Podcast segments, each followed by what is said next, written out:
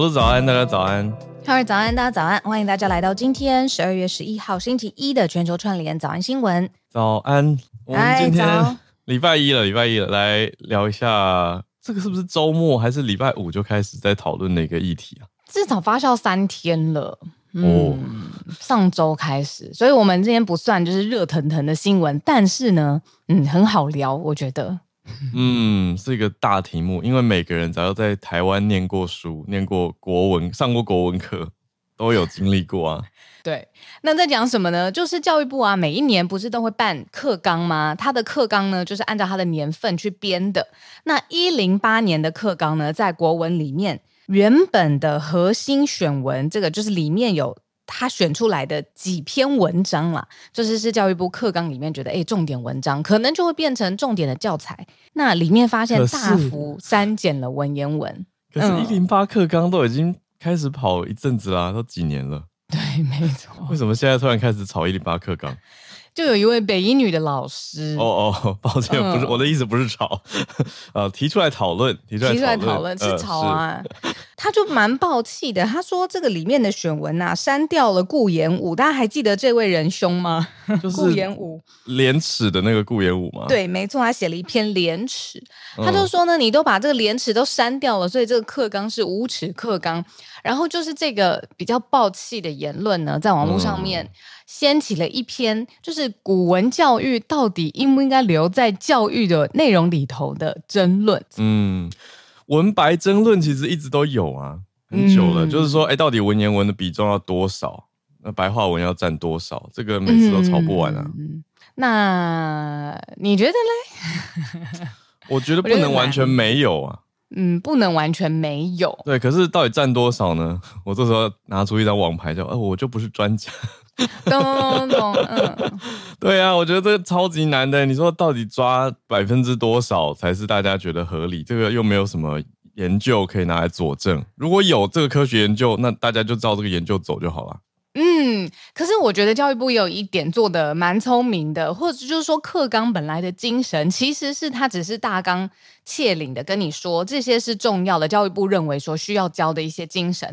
那如果看个别的国文老师啦，他想要延伸，就是他真的觉得古文真的很重要很重要，那你就花你的时间跟精力去把这个你认为很重要很重要的东西教给学生，这也 OK，毕竟不是说。哎，在我那个时代，我我我们是没有什么课纲的，我们就是第一篇到最后一篇要上完，那就是考试会考东西这样子。我我，我懂你意思。哎呀，哎呀，这个真的是，我有一个参加社团的朋友，就是演讲协会的朋友，嗯、他是一个私立学校的校长，他前几天才接受访问，那个标题也很耸动啊，就写说我们已经不在乎课纲怎么改。嗯，他的意思就是有点像你讲的一样，就是实际上学校跟老师要教的东西远超课纲。对，对啊、所以我在想，如果我是这一位北一女的教师，嗯、因为现在网络上面讨论其实蛮多，就直接挂钩成教古文就是亲近中国文化，你就是想要两岸统一这种，直接把那个很多等号全部连起来了，这样子比较政治化，这样。哦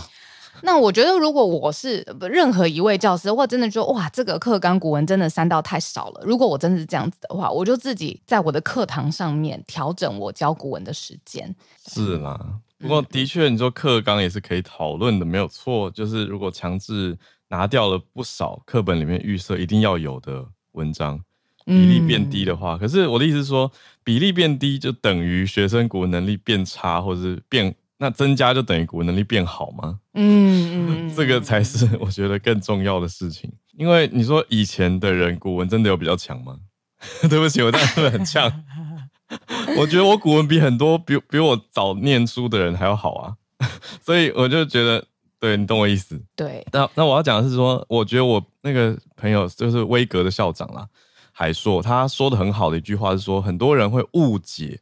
叫做以为把课纲教完就是就是完成了教育，对。可是其实课纲是最低要求。嗯，对啊。嗯、那尤其嗯，刚再补充一个，也是聊天室朋友的提醒啊，就是刚才有说那一连串政治化的连接啊，为什么这位老师会遭到网络上面这么大的批评，因为他就是有这样的情怀，嗯、他自己连连结做的真的，对他骂的是说这二十年来教改在去中国化嘛，就是对对对，这是这位欧老师欧桂芝老师他提的，他发了两千多个字的声明稿啊。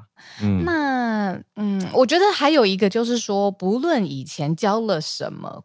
古文或白话文，嗯、我觉得其实你出了，尤其你到了大学，大学毕业之后，你一定程度都是会忘记的。所以我真的是，不论是在任何一个阶段，我都觉得说，嗯、呃，是忘记了之后，如果我有自己有一个能力，比如说我看到古文，我有办法自己知道怎么去阅读，或者是我看到白话文，我大概知道这个文化背景是什么。我觉得这个核心能力会比到底教什么东西还要重要。嗯，以大学来说，我们待会马上要讲到台大学生有表态嘛，就是在 Dcard 上面有说，哎，大家到底要不要教古文？其实我记得有一句话，好像就是说的事情是以大学教育来说，他教的其实是书本以外，你丢掉书本以外的你获取知识的能力。那这个也是可能就很像你刚才讲的，就是一个我认为是核心的能力，而不是在那个到底应该教什么来吵这样子。对，而且古文背后大家在想的，其实应该是精简的能力吧，精简表达，字数少就可以达到意思。因为古文非常的 干练啊，它非常呃，通常用的字数是比较少的，言简意赅嘛。嗯，就这些词啊，或者一些成语啊，也是大家觉得还是要保留的，是我们语言的一部分。嗯。那今天最后我们就聊到，就是毕竟这是这位北一女教师她发表的言论嘛。那后来呢，就是在上一个下一个阶段讲错了，就是下一个阶段大学生怎么看这件事情呢？那就有大学生去表态说，哎，到底怎么看？呃，百分之三一千八百个台大生在 Dcard 办的投票哦，一千八百一十四位的。嗯，台大生的投票，百分之三十八的人支持这位北一女的欧老师，认为说，哎、欸，古文是国文教育非常重要的。要嗯，OK，可是这不是最多数，最多数是百分之三十九，他们说没有想法，而且才超好笑，留一句说我是理工肥宅，还在写作业，这才是大学生真实的态度，就是无感、冷漠，最可怕的态度。对我，我已经被那个理工作业压爆了，就是 don't care。对，不要再问我什么《岳阳楼记》、什么范仲淹 什么这种。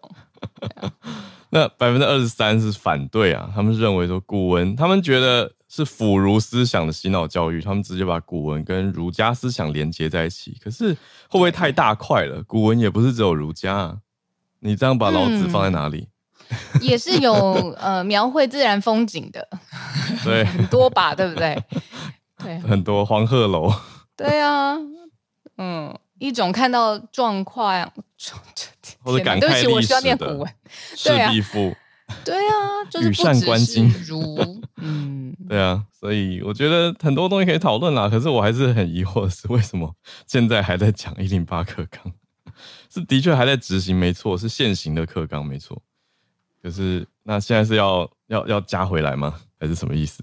嗯，不知道会不会再加回来？应该已经颁布了，就不会，可能会编写呃，讨论出下一届、在下下几届的课纲会不会要调整吧？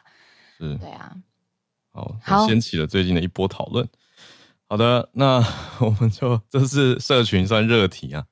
那我们来整理一下国际上面的热题，国际上面的四题新闻盘点要准备来开始啊。我们今天第一题是美国知名学校大学受到反犹风波的影响可以这样说，是宾州大学，就是简称 UPenn，UPenn 的校长跟董事会的主席两个人都辞职了。那原因就是因为他们被说算反犹太运动的一份子，那要为了以示负责，竟然请辞。第二题则是澳洲的一个消息哦，外国人在澳洲要买房子，但是放着的话，如果你买了却摆着。政府现在在想说要提高相关的费用，逼大家多付一点钱，所以减少外国人购物闲置。第三题是体育界的大消息，有听友还特别来告诉我说，你一定要去听一下紧急的 EP 是什么事？Ohtani Shohei 哦，就是大谷翔平啊，他的薪水现在他跟道奇队签约，他离开天使队了，那现在是全、嗯、对全体育界就洛杉矶道奇。最高薪的运动员，十年七亿美元，就喊出来真的很惊人，七亿美金的一个十年合约。嗯，等于是保证十年要待在道奇队。那接下来十年的收视保证、票房保证几乎就稳了。嗯，而且他是二刀流嘛，所以你 签到一个像是签到两个，两个可投可打。欸、哦，是这样子的概念。那大谷翔平是非常多人很喜爱的体育球星啊，也是一个很强大的运动员。待会来聊一下，实际上他带来的效应跟现在体坛的讨论是什么？最后一题则是法国正在推说强制穿校服，算是一个大规模的实验，就是大家一致化以后，可不可以降低差异性跟校园骚扰？嗯，好有趣的研究。我们很多学校都也不是我们，就很多地方的学校都还是有一样的校服啊。可是法国这个反而是有一种反其道而行嘛，嗯，就是哎、欸、变成了一个实验的主题，也蛮有趣的。我们就先从 UPenn 开始，宾州大学怎么了？好啊，美国的呃学坛呃，尤其是大学的殿堂，真的出现了大地震。这个 UPenn 呢，只是呃，因为他下台辞职这件事情最明显，但是其实在之前，就是他呃下台之前，其实三位大学的校长，包括了就是有哈佛、MIT 跟 UPenn 的校长呢，都一起到了美国的国会听证会上面去表达。呃，去回答国会会问他们说，你们到底有没有反犹太主义的呃倾向跟作为？那在讲这则新闻之前呢，我觉得可以稍微讲一下，到底什么是反犹太主义或反犹太运动 （anti-Semitism）？这个其实是希特勒开始最为严重的一个。倾向吧，就是大家记不记得希特勒有一本书《我的奋斗》？他在这本书里面呢，大量的描绘了，就是他认为德国跟世界的敌人就是犹太人，然后认为说，呃，这个反犹太的情感其实也有办法把整个。当时的德国凝聚起来，然后呃，有的时候批评就是犹太人呃根本就是劣根，然后或者是对他们仇视，然后也有很多很多后来的经济文化的原因，认为说他们坐拥了大批的财富不不义什么的，反正这件事情就蔓延一直到当时呃，反正希特勒纳粹迫害的惨剧还大家一定都还记得，嗯、但是一直到现在，就是以哈冲突爆发之后，就是。大学里面到底有没有就是为人师表的人继续就是慢慢在煽动或是蔓延反犹太主义这件事情，在美国的学校是现在变得非常非常敏感的。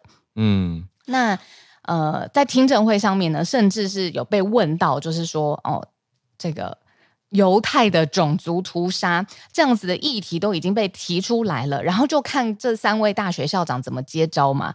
那很明显的就是这位 UPenn 的这位 Liz，然后他原来是就是呃 UPenn 的校长，他在结束听证会之后呢，总共有宾州的六位的国会议员直接写信给 UPenn 说要求他下台，就很显然是对他的回答跟对他的行事作风非常不满意。然后再来就是在过去这位学校的呃大金主是一位 hedge fund manager，他说你如果不让这位老呃校长下台。他撤回一亿美元对于学校的捐款，所以非常火速。嗯、呃，昨天吧，呃，昨天台北时间哦，就是美国在周末的时候，他就直接出了一个 statement，就是呃，这位这位校长已经下台了，然后他们还在找其他替任的人，这样子。哇，是很短时间内很波折的事情。我所谓波折就是。你说到底，那校长哪里反犹了呢？我们要讲一下哦。主要这个风波是来自从这一两个月来以哈冲突开始，很多校学校里面有人组织规模大、比较大规模的支持游行。那这些学生在支持谁？他们支持巴勒斯坦。那结果变成说，因为学校允许这样子的做法，就被视为是反犹。我简化来讲的话。就是这个样子，嗯，因为你说，哎、欸，支持巴勒斯坦，有的人就会直接看成说，啊，那你就是挺哈马斯啦，你就是挺恐怖主义啊，你就是要让以色列的犹太人都被杀光光，就是会直接连过去。嗯、那甚至为什么呢？还有一个很大的重点，小鹿刚说的嘛，就是金主，宾州大学背后有一个很重要的金主是 Estee Lauder，就是雅诗兰黛，他的继承人叫做 Ronald Lauder。那校长已经后来算是类似道歉，他就是公开表达说，宾州大学是跟以色列站在一起，而且谴责这种 anti-Semitism，谴责反犹主义。嗯、可是这个金主说来不及了，他已经下定决心要把他的资助撤回，所以宾州大学会少一笔重要的收入。哦，没错。嗯，那在这样子的压力之下，校长就决定要提出请辞。那另外呢，董事会主席也辞，对，也道歉。嗯，受到压力。对啊，所以都是有压力，都是道歉的情况下，但还是 后续如何呢？我们就要再看，因为请辞是比较新的消息。嗯，其实有两波，就是校长校长下台是官方的校方有发一篇的声明，但是这里面没有讲到就是董事会主席呃也要下台的事情。但是后来我在 Twitter 上面哦，我朋友又在截图跟我说说，哦，你看已经延烧到就是连压力已经让整个董事会啊、也要。主席也要下台负责。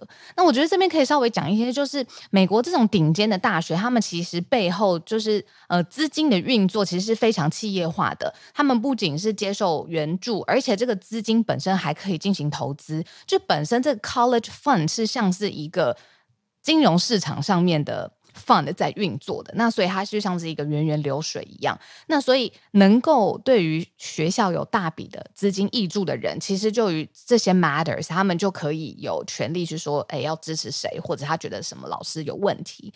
嗯、呃，我昨天在看到这一则新闻的时候呢，我特别看到了一个例子，就是发生在 Stanford 里面的。他说有一个大学的讲师啊，他在课堂上面就设计了一个桥段吧，他要求学生就是，嗯、如果你是犹太人，你要。举手表明自己的身份，然后就有几几个学生举手了。然后呢，这个老师他就去拿走其中一个学生的东西，把他东西全部拿走。然后呢，还说你们剩下所有的人都要跟这名学生保持距离，就直接在课堂上面做这样的事。然后他等到全部的都一切 settle down 了之后，他就说：“嗯，这个就是以色列跟巴勒斯坦哦，以色列对巴勒斯坦人在做的事情，这样。”这个老师不会被检举吗？哦，他已经被停职了，对吧？嗯嗯嗯嗯嗯，太夸张了啦，嗯，太激烈了啦，就是可以知道他想要表达什么，可是那这些被被他拿来当 target 目标的学生内心的创伤 跟受到的冲击怎么算呢？嗯，对啊，过度激烈。那也谢谢张信息老师哦。刚不是说三位校长一直去在听，一起去在听证会上面作答吗？那讲到对于这个犹太的种族屠杀这件事情的时候，三位校长是没有立即说话，说这是不 OK，或者是要在校方严格禁止，或者是没有直接跳出来说这是不行的事情。那所以你如果去想说这样子到底校校长 OK 吗？那显然 UPenn 的这位校长他就被。直接就是认为说这样不是人嘛？对，刚讲的三位是 UPenn 宾州大学，还有哈佛大学跟麻省理工大学 MIT 的校长，这三位都是在公听会上面、嗯、听证会上面要求要被要求要回应的。嗯嗯嗯。可是他们主要是讲说校园有言论自由，可是就有人更尖锐，直接共和党员就直接提出来说，呃，共和党的众议员他就说，那要求杀犹太人也是言论自由吗？这种就会开始两边很激烈的辩论，嗯，对。可是因为校长这几位校长在听证会上没有正面或是负面的明确回应，所以结束以后就骂，大家就骂 骂的很凶一波啊。嗯，嗯，那历史上面或者是现在的气氛就是说，嗯，那你就是只是会跳出来说，呃，反犹太主义不行，要禁止它，然后要遏制反犹太主义的蔓延。为什么没有人看到巴勒斯坦人也受到迫害。那我昨天就特别去找了一下社论，就是就是美国的社论怎么在讲这件事情。嗯，美国社论就是说，如果今天其实就是那个哈马斯的暴力反击，如果今天少了这一块，其实搞不好国际社会的舆情或者是文化上面会更持平的在看着这个两个族群的冲突这样子。嗯，嗯，啊，真的是复杂的事。对，我觉得凸显出来的是这个题目在美国现在到了这个程度，你就是跟我们的温差很大嘛。你说在台湾，嗯、网络上当然在台湾也是变得蛮热的，就只要有人一出来表明他是挺以色列或者他是挺哈马斯，两边就会吵起来。嗯，可是 我觉得真的这样有有帮助吗？就是好像不用这个样子，可以更持平一点的去看。当然这个是一个悲剧，直接讲两边都很惨重。的损伤，对啊，可是我们在这边，你说跳急着跳入某一个阵营，我觉得没有什么帮助。没错。嗯，那最后可以说到 UPenn 这位校长呢，他现在就是卸下校长职务，但是他还是代理校长，直到找到呃。新任的校长上任为止，毕竟中间还有一些呃要交接的事务。他自己也有自己的声明，他说他觉得呃现在在这个位置上面，他适合就是把这个交接的事情全部做得完整，这样子。嗯，哇，第一题哦，小鹿很多的补充跟关注，这真的是美国现在热议的大题，很敏感啊。好，那我们接到第二题，突然觉得蛮轻松的，可是对于在澳洲想要买房子的外国人。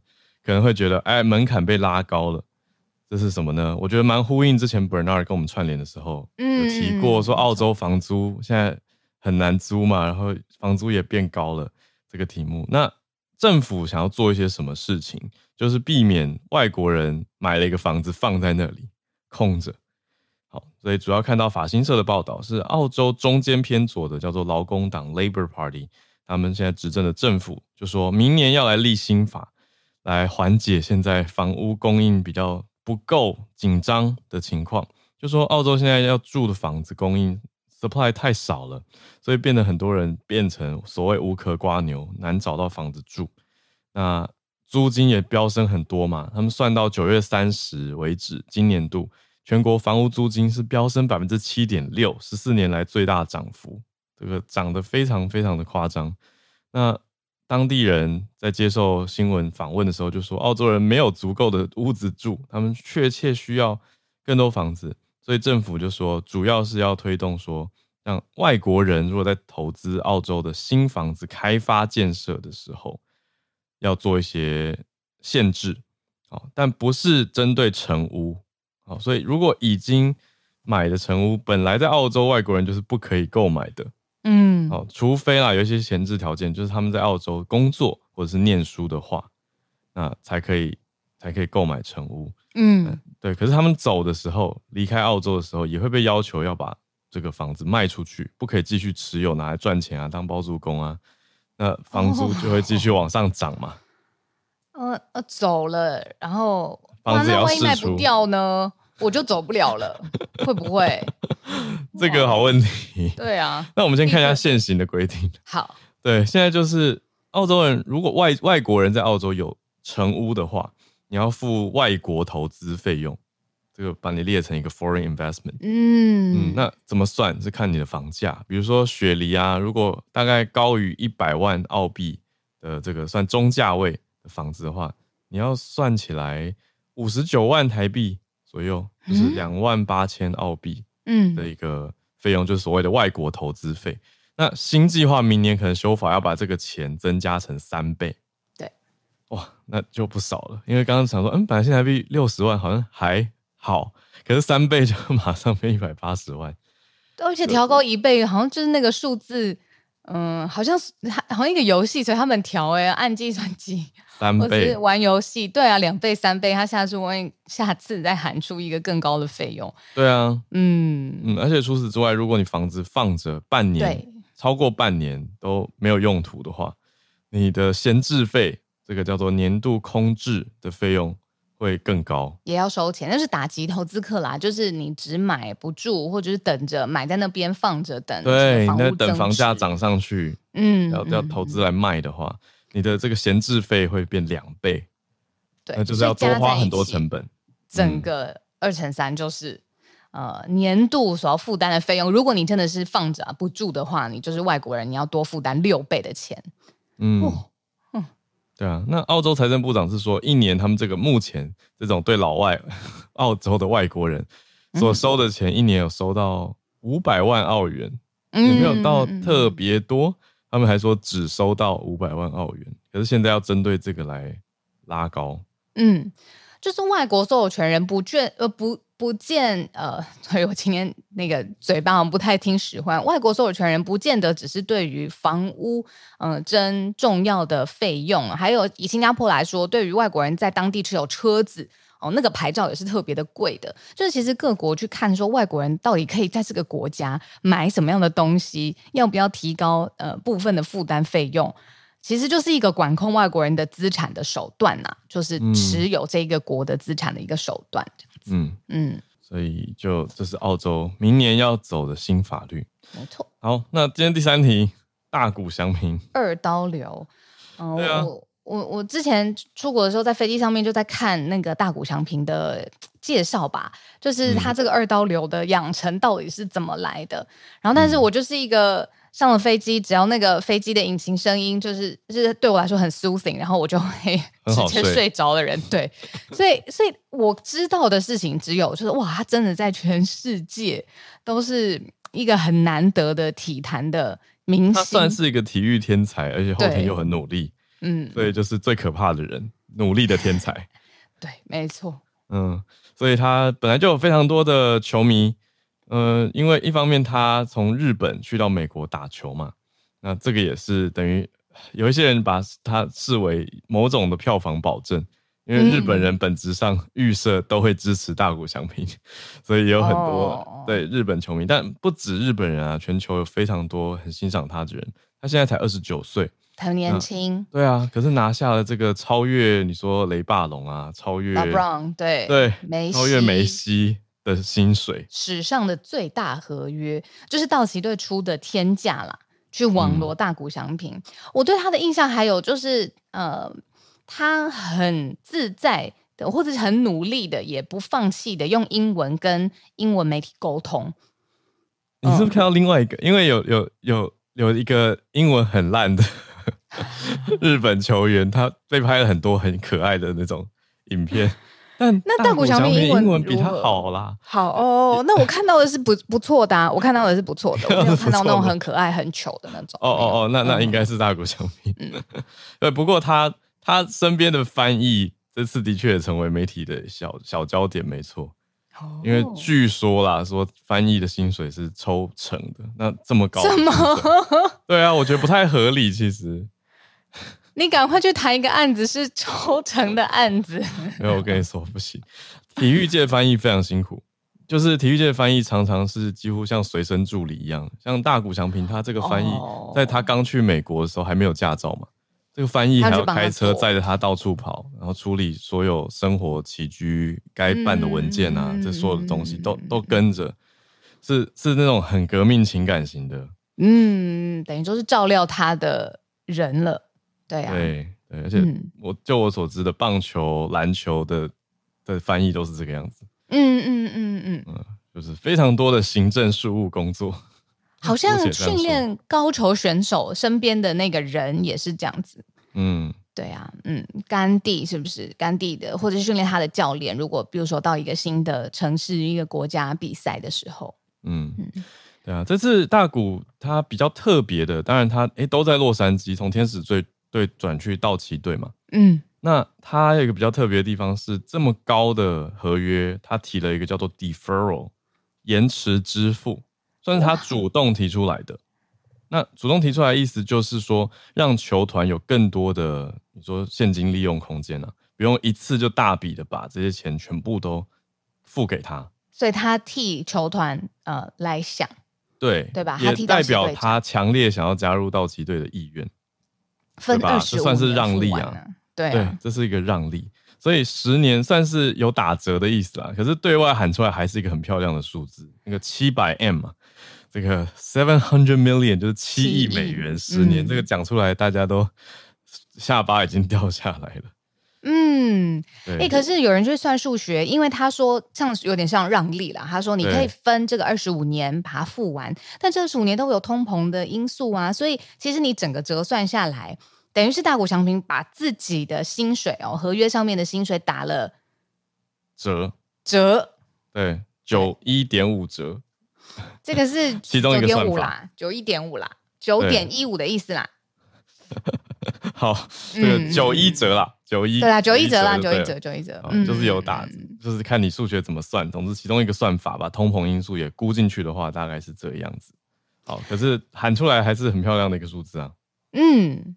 那看看他的这个人气好了，就是呢，他加入道奇队呢，在 Instagram 上面的粉丝是三百万，已经算是一个很大强、很强的 IG 的 followers 了，这样子。但是大谷翔平自己的 IG followers 就六百万了，所以就是是他的队的两倍这样子。对啊，那主要是大家喜欢看他打球啦，这个是很大的重点。嗯、然后再加上也有人在分析说，哎、欸，因为洛杉矶这边明星很多，全球知名的大明星，场边花絮延延伸出来也都会是不错的一些将来的媒体效应。嗯嗯，所以理论上这些道奇队都有考虑进去，才会愿意签出这么大一张。你看，既然是棒球类超越了足球跟篮球的合约金额，对。说的太好了，嗯，蛮、嗯、特别的一个消息。那大家是算蛮开心的吧，在看这件事情，尤其他又是一个外国球员，可以这样讲吗？嗯，那进到了美国职棒大联盟 MLB 嘛，对，所以后市看涨，而且大家也很好奇，哎，实际能带来多少的效应？那球迷是不是很买单？因为像之前光是他在天使队的时候，就已经 场场爆满了，真的很多人喜欢去看他打球。嗯，我真的很喜欢看大家为了一个运动明星或支持一个运动队的那种呃单纯的支持狂热哇！为了这个赢球分数激昂，我觉得很棒诶，是一个很特别的情怀，而且会把就是这种签呃运动明星啊合约商业化想出这样的人，真的是。奇才啊，商业奇才，是不是要去看魔球？呃，一定要，一定要，又要来看电影跟纪录片。好，大谷翔平的体育界大消息哦。最后一题，等下准备要进串联哦。我看我我们有听友 特别要从英国跨时差来跟我们串联。对，我们先把第四题也讲完。就是法国这个校服实验，对我们来说没有很新鲜啊。这个在学校念书的时候要穿制服，不是很正常吗？可是我的制服都会去旁边改来改去，我会因为我比较矮，我裙子就先改短。哦，对，嗯，然后还有就改合身。对啊，裤子要改，没有有一段时间流行改宽，有一段时间改合身，反正那个流行 流行会变，嗯。对对对，裤管要有一点喇叭的，哦，对对对，喇叭的，改来改去的嘛。对，哦，但法国这个还没有讨论到改校服，只是在讲的是说，呃，法国教育部长他提出来的是要启动学生统一穿校服的大规模实验两年，所以法国接下来要走这个社会实验。走我们的老路，对不对？我们的老路，嗯，对，就是看，哎，大家都穿一样的制服，是不是学校比较少骚扰这些？你说社会差异，或者是政治跟甚至宗教不同色彩分离的议题？嗯，那已经有一些呃城市的市长都响应了，包括法国知名城市尼斯啊等等的城市市长都说好要加入这个实验。那教育部长的说法呢是说。应该可以解决一部分的氛围，他是把这个实验的结果预设要往这个方向来走了，就是呼应我们之前讲过的嘛，就是呃学校是禁止穆斯林女生穿长罩袍，对。对，长罩袍就是 abaya，呃，这个是九月的时候的事情，法国最高行政法院就说禁政府不可以禁止，哎，我看一下，对，同意政府禁止，哎。就是嗯，是是呃，法国它要禁止。啊、我们那时候早上新闻还说，哇，怎么这么这么特别？法国感觉起来要自由、平等、博爱啊，对对对，怎么去禁？特别禁？对，等于是法最高法院还赞成政府这样子做，说呃，你可以去禁止学生在学校穿女性的长罩袍。那他是不是干脆想到一个好，大家都不要吵了，我们不特别针对谁禁，我们就全部穿统一。我觉得有这样就不会有什么，有这个想法在，嗯，有这个想法。可是讲到老路啊，就是我们其实这样的一路就是过来的，穿统一的制服嘛，还有、嗯、学校还有法禁的年代，对，对，他真的是在各种细节上面都要求你不要标新立异，然后你要统一，但是就是还是会有不同的人去，不管教官 或者是像我，我，我，我，我必须说，我大呃小小时候应该是。好学生，但是我也会去改衣服，就是、嗯、对啊，我懂，我懂，而且教官看到有改衣服，还是会稍微瞄一眼，或是讲个几句，说不要太夸张哦，讲个几句，对，就是还是会，还是，哎，我觉得这很很多很多讨论啦，像是我上次去一些学校讲课，我都会感觉说，哇，教官还是很重要，管秩序的角色，嗯，因为学生进到大礼堂就是会吵。这个是好像无法改变的铁律，所有学校都是这样。然后就要有一个教官看着大家。等你们讲到什么时候，然后全场就慢慢安静下来。我想说，嗯，就是还是术业有专攻，没有错。对，但是法国真的以我们的角度看，就蛮有趣的，像是走回了我们的老路一样。但是现在没有看到太明确说法禁啦，只是现在先讲学生制服，可能有一些城市、有一些学校会开始实施，比如说尼斯就有四个小学会开始加入这个实验。嗯，当时觉得哇，这个制服其实很讨厌。就是再拉回来台湾，但我现在经过我以前的国小或国中，嗯、你知道，就是因为嗯、呃，学生必须要穿制服，所以学校周边一个会有参考书店，就是各式各样的参考书；嗯、一个就是制服店，它门口会有各式各样的呃国小啊或国中的制服，反正就是附近学区家长都可以去那边买就对了，会秀名牌。嗯我现在看到的感觉是很怀旧、很怀念的。虽然当时穿的很苦不堪言，觉得这是什么设计啊？这是什么什么料子？对，对啊，所以我懂不同的时候想起来有不一样的心情。这是我们今天的第四题。好，今天从今天讲了蛮多学校，刚好跟教育的。那另外也讲到了你说像澳洲的房子啊、政府政策，还有体坛的消息。对嗯，那我们准备来进全球串联，好，跟大家连线。我们今天有来自英国的投稿，然后现场也有朋友呃直接举手。对，我先来邀请时差比较严重的，好，就是呢，在英国跟我们连线，我朋友玉凡，玉凡现在是半夜嘛，谢谢你上来。那要跟我们分享的是是香跟香港有关的一个题目，对吗？你们关注很久了，对，没错，跟大家分享。嘿，hey, 你好，浩尔早安，小鹿早安。好，那我今天是想要跟大家分享，呃，我和在台湾常驻的一位法国导演居民，我们今年跟台湾 Plus 合作的一个节目，叫做 After That。嗯、那这个节目，呃，是一个记录在台湾香港人的系列节目。呃，那其实这个合作跟那个早安新闻也有一点关系，就是大概在去年的这个时间，我们和住在也是住在台湾的香港人 Carrie，也是我跟浩尔的共同朋友，嗯、我们参加了一个陆委会办的影片比赛，然后我们就得了首奖。嗯、那当时你们也有帮我们分享，对，去年有跟大家分享，所以一转眼也过了一年，嗯，就是在台湾的香港人，算是我们有聊过的一个题目。它发展成长片了吗？纪录片了？没有，他的生活像是一个长篇纪录片。哦，对。可是玉凡，你们是做了一个追踪的系列，对不对？有更多不同在台湾的香港人。对，其实呃，人物是更多的，比较像是呃，因为 After That 的这个 That 是我们讲那个二零一九反送中抗争那个时候的呃一些反送中之后的情况。对，没错。嗯、对对对，那这个系列算是我们第一次跟台湾 Plus 合作，那我们收到的回响也很不错，嗯、甚至是有很多国际媒体的关注，像是英国的 BBC，然后还有日本的 NHK，他们都有因为看了这些，嗯、呃，就是我们拍第一季节目之后，来呃跟我们有一些交流等等。嗯，所以最近是不是上架，而且是呼应一个重要的日子？对，没错，那就是我们台湾 Plus 的制作人，他也很有巧思的安排。我们第一季是在七月一号上架，然后、哦、这是一个对香港人很有很多呃意义的日子。那第二季刚好是在昨天的往前的连续三天，我们又上架了三集。嗯，是因为十二月十号是国际人权日，所以我们特别选在十二月十号这前后上架。嗯。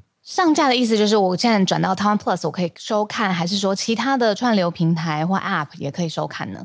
因为我们不只是、呃、他们、嗯、本身的电视台可以收看，那比较方便的，大家就是可以直接到台湾 Plus Ducks 的这个 YouTube 频道，也可以随时收看。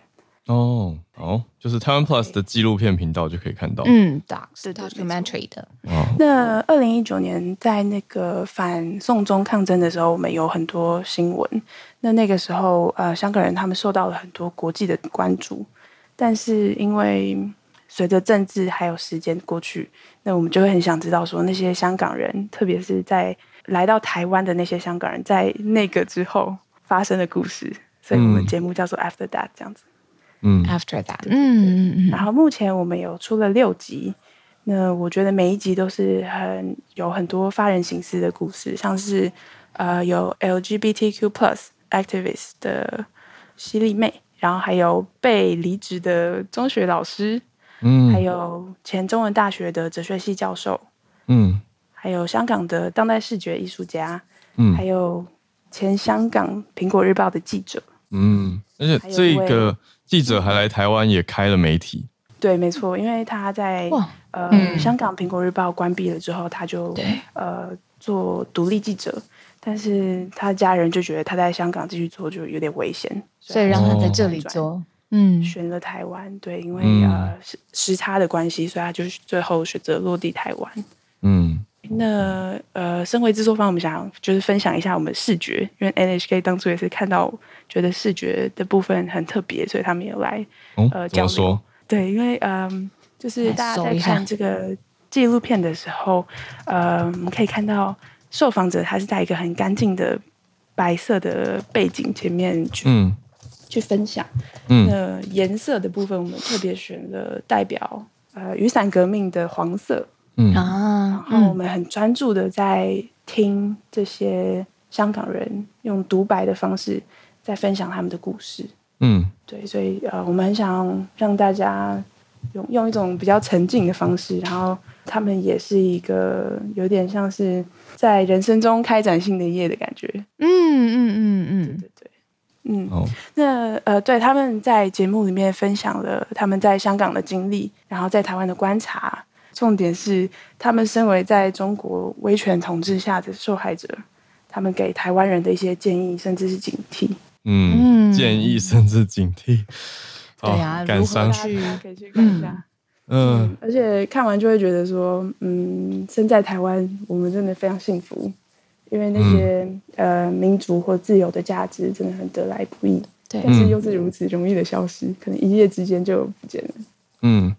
好，谢谢玉凡。因为麦克风声音太小声了，会有点飘动。对对对对，没关系，也也差不多。我可以我可以最后分享一下，我们呃，因为导演是法国人，所以我们有特别准备法语字幕。哦，OK，所以除了中英字幕，还有法语字幕。对，然后有一些受访者是用广东话在进行受访。对，所以希望大家可以分享给国际友人。嗯，好。玉凡也不用担心，因为反正我们 podcast 的部分，我们再麻烦制作人把这一段的声音再调整成清楚一些，不然因为可能现在有朋友在通勤，或者是早上外有外部的声音，会真的听不到你刚才的声音。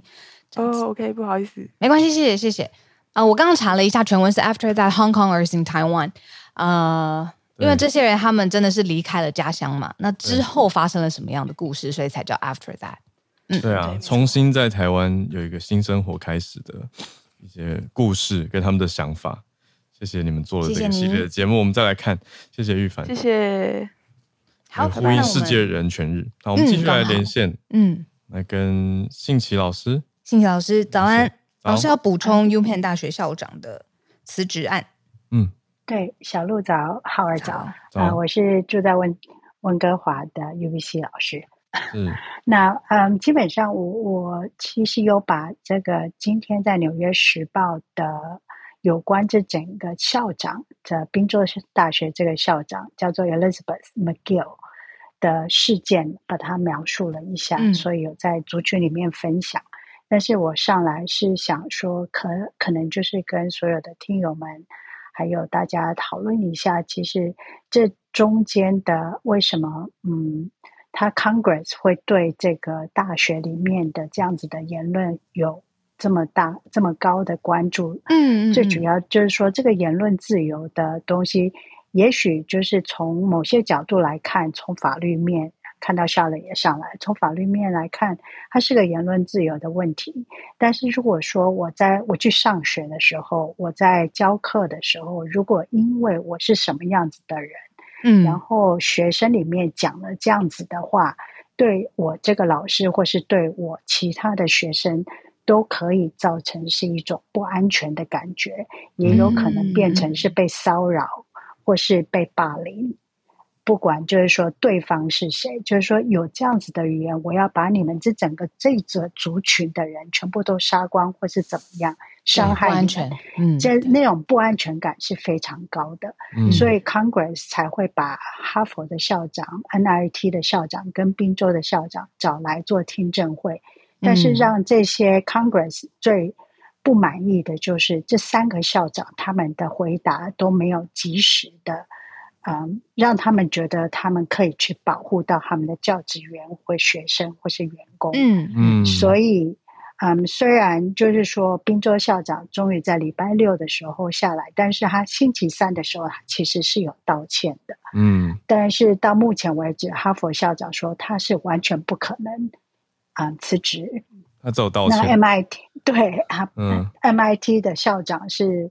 校董会是非常的支持他，所以并没有要求他辞职。嗯，对，对，所以这就是一个小补充吧。我觉得言论自由跟就是说人们在这里共处的那种安全感的重要性，嗯，怎么样去做权衡，可能很重要。嗯，谢谢单信奇老师，这个点太重要了。我想到刚才有一个呃例子，我时间来不及讲，就是为什么你去遏制反犹太主义的蔓延是重要的，因为在以哈冲突发生之后，不是有全球圣战日嘛？就是哈马斯之前的领导人他呼吁的全球圣战日。那大家如果趁着哦反犹太主义，那学校里面就有犹太人，就犹太学生，然后呃，我看到像呃。加州有几个学校是停课了，因为他们觉得这个太危险了，然后会直接呃影响到学生的安全。然后 Stanford 有一些学校就直学院就直接改成采线上的课程教课，不让大家直接到实体的校园里头来，就是回应刚才单信齐老师讲的这个安全感的问题，那真的是会实际造成影响的。嗯，对啊，也让我想到我们的马来西亚听友跟我们串联，马来西亚学校。小朋友办圣战士这种事情，嗯，都有点过头了，对，所以这个真的是可以延烧的很大的题目。嗯，安全感，谢谢信齐老师的关键字。那我们来跟澳洲听友连线，Bernard，早安，Bernard，继续关注香港的消息，Bernard 早，早安，Howard，早安，早早安，早，对，我是住在雪梨的香港人，嗯，然后。我今天想要分享的就是刚刚礼拜天呢，香港的区议会的选举。这一次二零二三的区议会选举跟上一年二零一九年的选举的差别是，这一次呢，其实选举的议席跟上一次的很不一样。上一次的时候呢，其实直选的议席有四百五十多个，然后这一次的选举呢，就大减到两成，只剩下八十八个议员。其他的还有一些是政府委员的，还有一些是所谓的地方委委员。会地方委员会其实就是有关于地区性的政府最近在做的一些，比方说消防啊，然后地区分区啊，然后还有扑灭罪行委员会这三个委员会。互相投选的一些议员，这一种的话，总共集起来了也是有四百多位，但是直选的议席就大减了。然后，其实上一次的选举跟这一次的选举，二零一九年的区议会选举的时候，投票率是有七十一点二三，总共四百五十二个地方直选的议席，有三百八十九席，大概有百分之八十六的议席是给泛民主派得到的。然后呢，因为国安法之后啊，其实这一次的议会选举里面提名参选的议员没有一个是民主派的议员。嗯，对，因为从国安法之后，选举委员会要做一次审查，然后宣布参选的议员必须要宣誓，他们是要维护香港基本法。的原则上才能去参加选举的，所以这一次的选举会让所谓的泛民主派，就算他们已经做了宣誓，但是如果选举委员会觉得说他们不够资格的话，还是可以 DQ 他们，DQ 他们的那个，嗯，对。DQ 他们的那个呃参选资格这样子，嗯，对，所以这一次的话，先讲全部的议员全部都不是民主派的，然后另外一个这一次的选举投票率，我看到选举委员会的网站，这一次的投票率大概只有二十四趴左右，相比。上一次的那个七十多趴已经减了一半。根据之前北京政府希望的投票率是百分之三十，是比他们的预期还要低。然后这个也是四十多年来香港的投票率里面历史性的新低的投票率。嗯嗯。然后这一次的话，很多的 candidate 已经他们在告急嘛，那一天从早上到晚上就说我们已经没有票了，麻烦来出来投票。然后他们也用了很多的交通去送那些老人院的公公婆婆们去投票，就那个时候想要去加强这个投票率。然后有一些 是可以的，当然政府就说他们有做了一个公正性、要中立的立场，不会让他们去说要去投给谁。但是我这个是有点质疑了。然后另外一些选举当天有去活动的话，他们是尽量说他们不要去。比方说刚好礼拜天的时候有一个 LGBTQ 的活动，叫做 Pink Dot 一点粉红，其实每年都有的。然后刚好这是跟这一届选举有重复了，所以在那个。时候准备投票之前的时候，他们有很多很多的候选人，他们就说，他们基本上第一建制派的议员或是参选者，他们对于同志议题或者 LGBT 都是其实反对的意见比较多。另外也是跟这个选举日有撞，所以你们去参加活动的话就不会去投票啊，所以就是说你们是不行这样子。所以原本的 Pink Dot 就之后政府就是说，因为没有警察能够去做维护的方原因下，已经。提早结束了，然后这一次其实还有因为那个 IT 的问 server 的问题，然后那个他们就已经。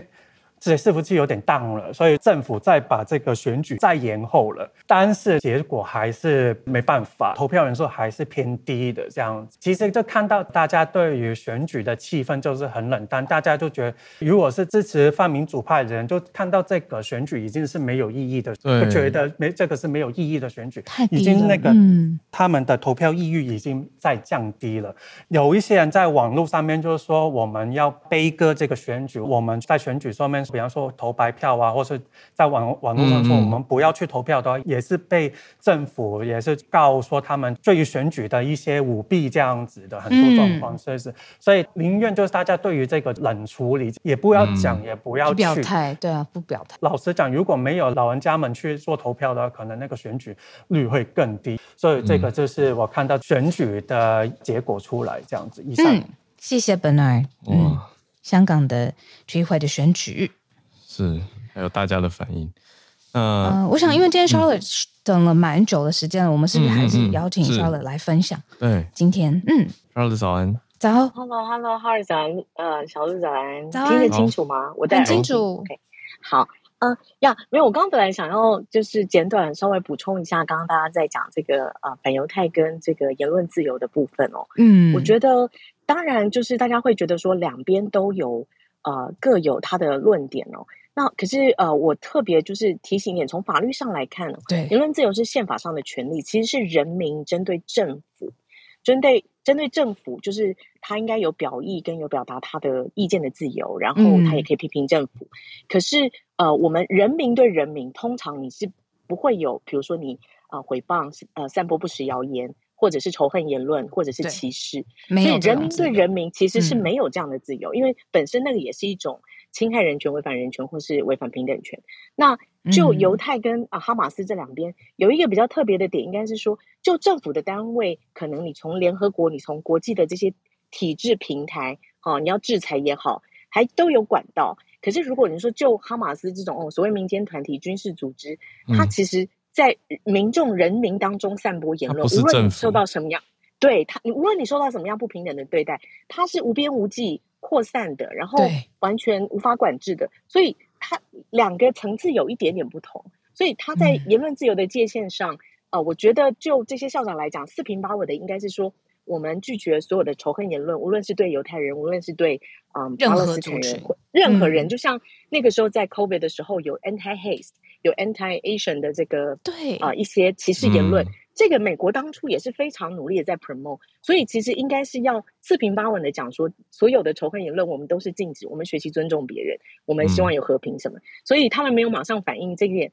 也是有一点有趣啦，就是对，嗯、但是可能他没有准备吧呀。Anyway，那我很快的啊、呃、讲一下，就是我本来要报呃要分享的这个是 Disney 的一个一个新闻哦，然后或许下次有机会我们可以再谈。那是因为先前我记得。好像有一次，然后好像本大也有讲到，然后翠翠有讲到关于男女呃薪水不平等的这件事。嗯、呃，在星期五，加州法院哦通过一个目前啊、呃、最大的这个诉讼金额是针对 Disney 的，加州法院针对 Disney，因为 Disney 有一个 class action，就是所谓的集体诉讼，嗯、包含九千个女性员工、嗯、控告 Disney 说，你配给你付给女生的钱就是比付给男生的少，同薪不同酬，后嗯，没错没错，所以这个就是跟男女平等有关。那因为这个呃，目前其实还是算蛮蛮前阶段的，只是。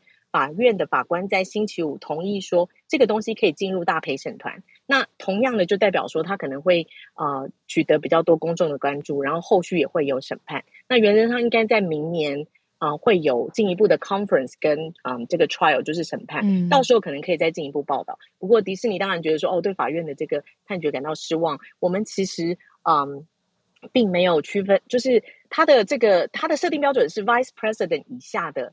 呃，女性员工没有被平等的给付，那呃，迪士尼员工就说啊，因为这个东西，我们的这个企业太广啦，我们有 Marvel 啊，有漫威啊，有各种呃，是因为太多的多元性太 diverse 了，所以其实都是基于不同标准。那对方的律师就是在 argue 说，哦，所以你是说你这么大的公司，对于这些基本就不同的这种专业跟产业，你连这样的一个基本的 categorization。做性别上的这个不同，就是没有做好架构的设计。对，对你连这个架构设计都没有吗？这样，嗯，那这个是论点啦。那比较特别的是，我特别看到说，这个如果判决赢了，会包含 Disney 旗下所有的，包含呃，像我自己看到 Disney 有 cruise，其实我第一次知道，它包含 hotel，包含漫威船啊，有啊，它有哎，包含也包含 Marvel，包含漫威，包含星际大战，包含啊，就是。所有 A B C ESPN 啊，对啊，A B C 啊，没有哦，ESPN 没有，所以它特别有有一个群体，所以只有 ESPN、Fox 跟几个大电视台没有，其他的全部都有包括呀。那所以是一个可能会是一个很有趣的判决。那没关系，之后有进一步消息我再跟大家分享。嗯啊，就九千人好多哦，对，九千个人。那如果赢了之后会影响到一万两千人，就是说。有九千人加入这个诉讼，嗯、可是，嗯、呃，就是可能会涉及的女性员工包含一万两千人这样。嗯，哇，关于同工不同酬的辩论还在持续，而且现在是一个很大规模的 class action。谢谢 Charlotte 带来这一题。